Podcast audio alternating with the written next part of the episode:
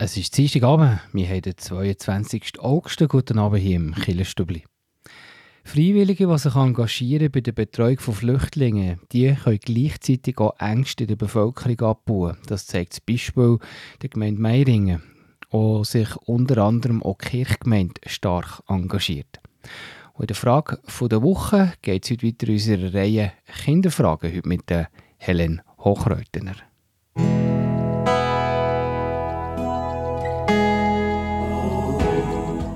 Kirchenstübli Nachrichten, kurz und bindig.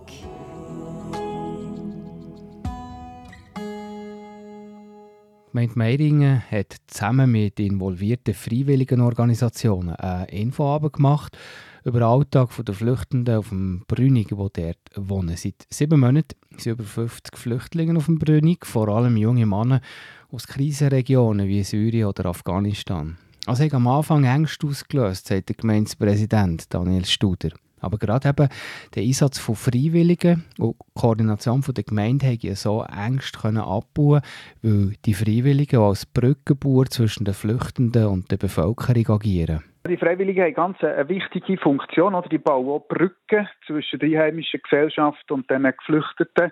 Äh, die nehmen sie mit, äh, vielleicht in die eigene Familie, mal auf Wanderung, äh, versuchen mit ihnen zu schwätzen, dass sie das Deutsch können lernen oder es ist ganz, ganz wichtig, dass die möglichst schnell unsere Sprache können, weil erst wenn sie unsere Sprache können, können sie einfach ein selbstständig sich nachher auch bewegen oder können mal das Billet lösen oder für eine Apotheke etwas einkaufen und so weiter. Und die Freiwilligen haben hier ganz wichtige Rollen und Funktionen.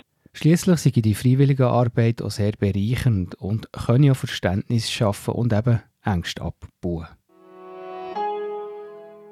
Podcasts, ein Medium, über das könnt ihr zum Beispiel auch unsere Killerstübli oder Killerfensterbeiträge oder unsere Gottesdienste nachhören auf unserer Webseite. Podcast ist immer mehr im Trend. Viele Jugendliche interessieren sich dafür und da stellt sich die reformierte Kirche Benjura Solothurn die Frage, welche Chancen bieten sich mit dem Podcast für die kirchliche Jugendarbeit? Ref BJUS hat ein Projekt für Podcasten, wenn das Gott wüsst, heisst das. Es ist ein Projekt für die kirchliche Jugendarbeit und schon erste Beiträge sind entstanden. Und jetzt soll es eine runde Tisch Jugendarbeit geben. Anhand von dem werden die Beispiele und die Erfahrungen mit dem Podcast diskutiert und ausgewertet. Im Zentrum ist dort die Frage, wie Podcasts als neue Ressourcen für Kirchgemeinden könnten dienen. Es ist eine moderne Medienform, wo eben viele junge Leute Lust darauf haben, weil sie immer mehr selber Podcasts hören. Wie reagieren Jugendliche auf die Aufgabe und was für Möglichkeiten bietet sich da der Kirchgemeinde, zum Beispiel im Rahmen des KUW-Unterrichts? Das ist sicher ein spannender Diskussionstag. Der ist übrigens am 10. November zu Bern und alle Leute, zum Beispiel auch verantwortlich als Kirchgemeinde oder für KUW, die können sich bei der FP User melden. Den Link zu diesem Anlass den findet ihr in der Beschreibung zu dieser Sendung auf kibio.ch. Nach einem Jahr nur in der Exekutive der Evangelischen Reformierten Kirche Schweiz, EKS, hat Lilian Bachmann überraschend schon ihren Rücktritt bekannt gegeben auf Ende Jahr. Der Grund dafür sind unterschiedliche Auffassungen über die künftige Ausrichtung der EKS, wie sie ihre Medienmitteilung heisst. Synode die muss in diesem Winter sogar gerade zwei Sitze im Rat neu besetzen, weil im Frühling auch Claudia Haslebacher ihren Rücktritt hat eingereicht. Sowie zu den Nachrichten weiter nachher am 10.8. mit dem Killenstübli Beitrag über Freiwillige, unter anderem auch Kirchgemeinden, die als Brückenbauer können dienen zwischen Flüchtlingen und der Bevölkerung. Der Kanton Bern sucht ja händeringend Unterkünfte für Asylbewerber. Viele kommen noch im Oberland unter. Das ist mit der Grund, dass das Oberland aktuell nicht noch mehr Platz muss zur Verfügung stellen. Und es hat tatsächlich hier im Oberland schon viele Flüchtende. Aber wie sieht eigentlich der Alltag von diesen Geflüchteten bei uns aus? Und vor allem, wie geht zum Beispiel eine Gemeinde mit der Bevölkerung um, die häufig auch Angst hat, wenn irgendwo eine neue Flüchtlingsunterkunft aufgeht? Antworten hat der Infoanlass zu Meiringen gegeben.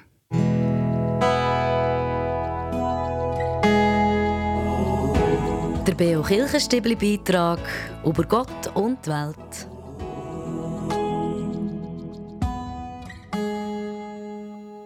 Seit sieben Monaten sind über 50 Flüchtlinge. Es sind vor allem junge Männer aus Krisenregionen wie Syrien, Afghanistan oder der Türkei auf dem Brünig daheim. Freude hat man schon nicht überall gehabt zuerst, wo es klar wurde, dass auf dem Brünig so eine Flüchtlingsunterkunft aufgeht, sagt der Meiringer Gemeindepräsident Daniel Studer. Allerdings sind das Ganze gut angelaufen, auch wegen der Organisation, die für die Unterbringung zuständig ist. Wir haben gemerkt, oder Asylberner Oberland hat es äh, sehr, sehr, sehr, ernst genommen. Von Anfang an haben sie sehr gut äh, darauf äh, vorbereitet, haben auch gewusst, das kann eine Herausforderung werden und, und ähm, ich denke, wir haben nachher eng mit ihnen zusammengearbeitet und ja, in diesen sieben Monaten ist das aus unserer Sicht äh, sehr gut angelaufen. Sie ähm, kennen irgendwie Vorfälle äh, bekannt. Äh, es geht ja vor allem auch um, um Integrationsthemen. Oder? Das sind alles Jugendliche, die mit großer Wahrscheinlichkeit ähm, hier werden bleiben die Einwohnergemeinde sind in so einem Fall vor allem eine Art Rollenstation. Sei das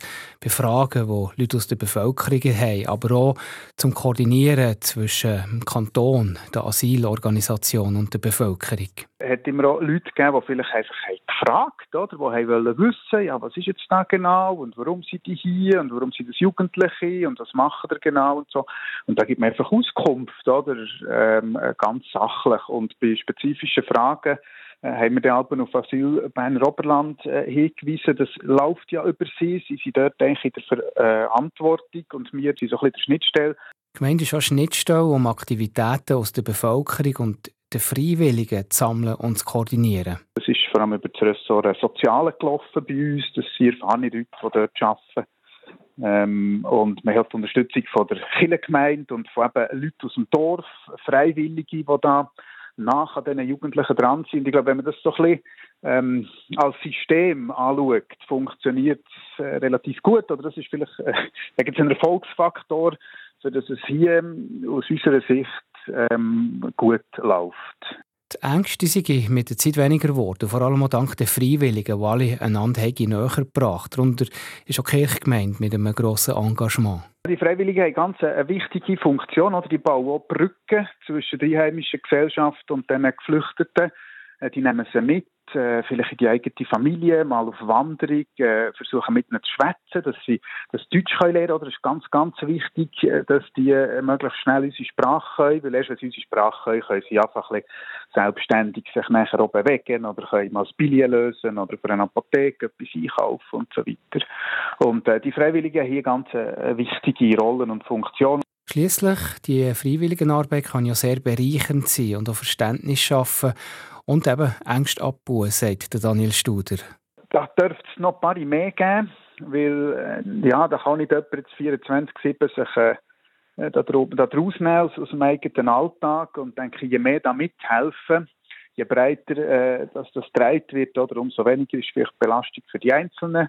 Und es ist sicher auch für die Geflüchteten interessant, wenn sie da so ein bisschen verschiedene Leute auch, auch kennenlernen. Darum äh, wäre auch schön, wenn ja, wenn weitere Freiwillige aus der Region sich bei Asylberner Oberland melden und sich mal informieren, wie so Einsätze auch könnten aussehen. Das ist jetzt so ein kleiner, vielleicht noch so ein kleiner Werbe, Werbeblock gewesen. Es kann sehr ähm, interessant sein, eben auch für, für beide Seiten. Oder man lernt voneinander ähm, äh, ja, Sachen, die man vielleicht vorher nicht hat kennt. Es, es äh, kann sehr bereichernd sein, so wie sie uns so erzählen. So der Daniel Studer, Gemeindepräsident von Meiringen. Heute geht unsere Serie weiter, und zwar mit Fragen, die Kinder haben zu Gott und Religion. Und eine Kinderfrage war die, was ist eigentlich das Lamm Gottes, was hat das mit einem Schaf zu tun?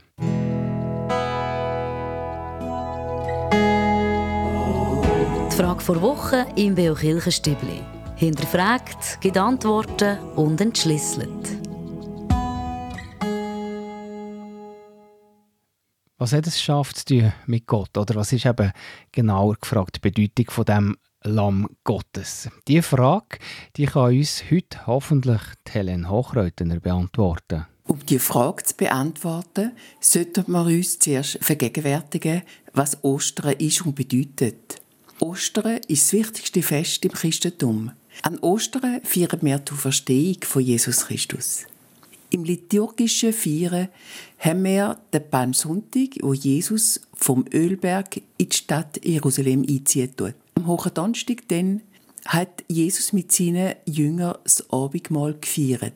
Das entspricht einem jüdischen Pessachfest, wo das Volk Israel in Erinnerung an Auszug aus Ägypten ein Lamm gegessen hat. Dazu wird am Rüsttag ein Lamm geschlachtet. Nun ist im Christentum das Lamm Gottes ein Symbol für Christus geworden.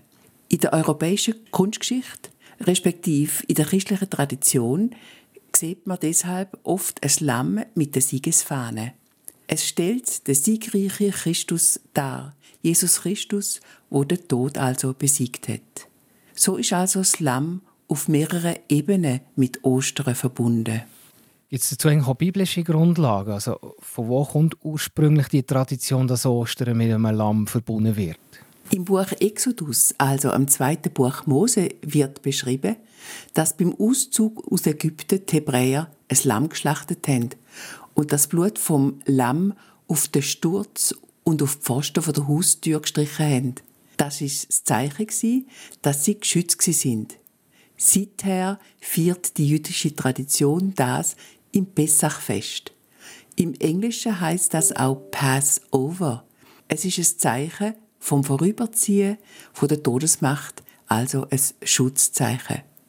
Auch Jesus ist in die Synagoge gegangen und hat das Pessachfest in Jerusalem gefeiert. Dazu ist am Vortag dann eben das Lamm geschlachtet worden. Und gibt es auch biblische Grundlagen, dass Jesus Christus als Lamm Gottes bezeichnet wird? Im Neuen Testament dient das Lamm als Bezeichnung für Jesus im Brief an die Korinther, im Evangelium nach Johannes, im Petrusbrief und in der Offenbarung. Auch im Alten Testament gibt es einen Bezug zum Paschalam. Jesaja zum Beispiel verweist in seinen Gottesknechtlieder auf Jesus. Da heißt zum Beispiel, der Gottesknecht wird wie das Lamm zum Schlachten geführt und findet wegen unserer Vergehen den Tod. Die Exodus-Tradition und Spur vom lammgeludeligen Gottesknecht sind starke Bilder für Gott, wo befreien tut und wo Jesus als das getötete, rettende Gotteslamm darstellen tut. Schon am Anfang auch vom öffentlichen Auftreten Jesu heißt es im Johannesevangelium, dass Johannes der Täufer Zeugnis abgelegt hat für Jesus, indem er gesagt hat, seht das Lamm Gottes, das hinwegnimmt die Schuld der Welt. Muss der aber Helen Hochreutner so ein Lamm, ein Lebenswesen auch wirklich geschlachtet werden, für das wir Menschen können entzündet werden Die Tradition, dass das Lamm eine herausragende Bedeutung als Opfertier übernommen hat, geht sicher auch auf die Reinheit und die Unschuld von einem Lämmli zurück. Im alten Orient ist es üblich Opfertier darzubringen. Mit Jesus Christus ist dann aber ein für alle Mal die Entzündung erfolgt, sodass wir in einer Eucharistie vier heutzutage nur noch an sein heilsame Wirken erinnern tun und uns mit hineinziehen lassen ins liturgische Geschehen. Kennen ihr weitere Osterbrüche, die mit einem Lamm zu tun haben? Es gibt zum Beispiel den Osterbruch in der Solothurner Kathedrale von unserem Bischof von Basel, dass am Ostermorgen nach der Osterfeier ein Lämmli in die Kathedrale gebracht wird. Und weil das dann so verspielt und quicklebendig ist, bringt es die feiernden Menschen zum Lachen. Das sogenannte Osterlachen. Merci vielmals, Helen Hochreutner. Das Lamm als ein Symbol der engen Verbindung mit Ostern und Gott. Und hier im Stübli, da geht es um halb neun weiter mit dem Wettbewerb. Ihr hört Radio BO, die Sendung Killerstübli. BO Kirchenstübli Wettbewerb. Im Juli und August, da gehen wir ja in einer Sommerserie auf Locarno, das Kloster Madonna del Sasso. Passend zu dieser Sommerserie im Stübli gibt es auch einen schönen Tessinerpreis zu gewinnen, nämlich zwei Retourfahrten auf Gardada Cimetta auf den Berg bei Locarno. Die Fragen die drehen sich im Juli und August auch um das Tessin respektive und Madonna del Sasso. Letzte Woche wollte ich von euch wissen, wie viele Stationen eigentlich ein Kreuzweg hat. Im Beitrag ist es ja dann um den steilen Kreuzweg gegangen zu Locarno. Die richtige Antwort ist 14. Die zweite Antwort, 7, ist zwar falsch gewesen. Früher hat der Kreuzweg aber tatsächlich nur sieben Stationen gehabt. Seit im Jahr 1600 etwa hat sich aber eben die Zahl von 7 auf 14 verdoppelt und zwar kreiert durch Franziskaner. Und schlussendlich hat die 14. Zahl 1731 der Papst Clemens XII. auch kanonisiert. Seitdem gilt das also offiziell. Der Tessin-Wettbewerb ist schon jetzt bald vorbei und jetzt gegen Schluss, denke ich, ist nochmal Zeit für, für eine einfache Frage. Welche Farbe hat eigentlich das Tessiner Wappen? Ist das Antwort A blau-weiß oder blau-rot? Antwort B. Die richtige Antwort die könnt ihr mir schicken per E-Mail an wettbewerb.kibio.ch oder auch per Post Kibio 3800 Interlaken. Ich wiederhole die Frage nochmal. Der Design-Wettbewerb ist bald vorbei. Es gibt heute und nächste Woche nochmal eine Frage. Und jetzt zum Abschluss vielleicht nochmal zwei einfache Fragen. Heute die Frage, welche Farbe hat das Design-Wappen? Ist das Antwort A blau-weiß oder Antwort B blau-rot? Die richtige Antwort könnt ihr mir schicken per E-Mail an wettbewerb.kibio.ch oder per Post Kibio 3800 Interlaken. Und hier im Stübli geht es weiter um 20.09 Uhr mit den Veranstaltungstipps. Ich höre das Killerstübli auf Radio Beon.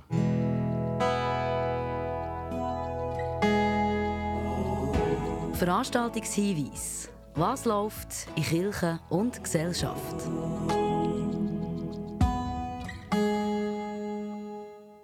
Ja, der Sommer kommt auch temperaturmäßig mit voller Wucht zurück. Allerdings am Wochenende ist es jetzt, glaube das Gröbste vorbei mit den Hitzewellen. Aber dazu passend noch unsere zwei, unsere zwei Veranstaltungstipps von diesem Wochenende. Die kommen beide aus Thun, beide von der Kirchgemeinde Thunstadt.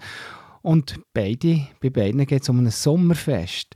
Das erste Sommerfest das ist in der Stadtkirche, und zwar der Freitag ab 6 Uhr am Abend im Kirchhof der Stadtkirche zu tun. Das Motto von dem Sommerfest das lautet «Das Leben feiern mit Jung und Alt». Der Anlass der fängt am 6 Uhr mit einem Begrüßungsgottesdienst und dann gibt es im Kirchhof den etwas zu essen, zu trinken, Live-Musik und auch für Kinder gibt es Angebote, zum Beispiel eine Hüpfburg. Und dann gibt es eben noch ein weiteres Sommerfest, und zwar in der Kille Schönau. Und das ist dann nachher am Sonntag, am Morgen, ab halb zehn. Zuerst gibt es den Begrüßungsgottesdienst für Zweitklässler in der Kille Schönau.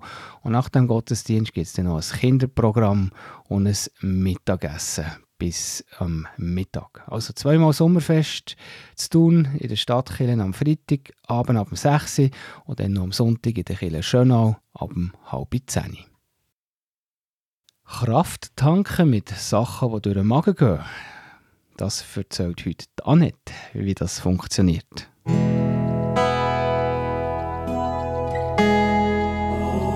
Der Beo Kirchenstübli Kraftort. Hier erzählen Menschen, wo sie sich besonders wohl fühlen, wo sie Kraft und Energie tanken oder Gott näher sind.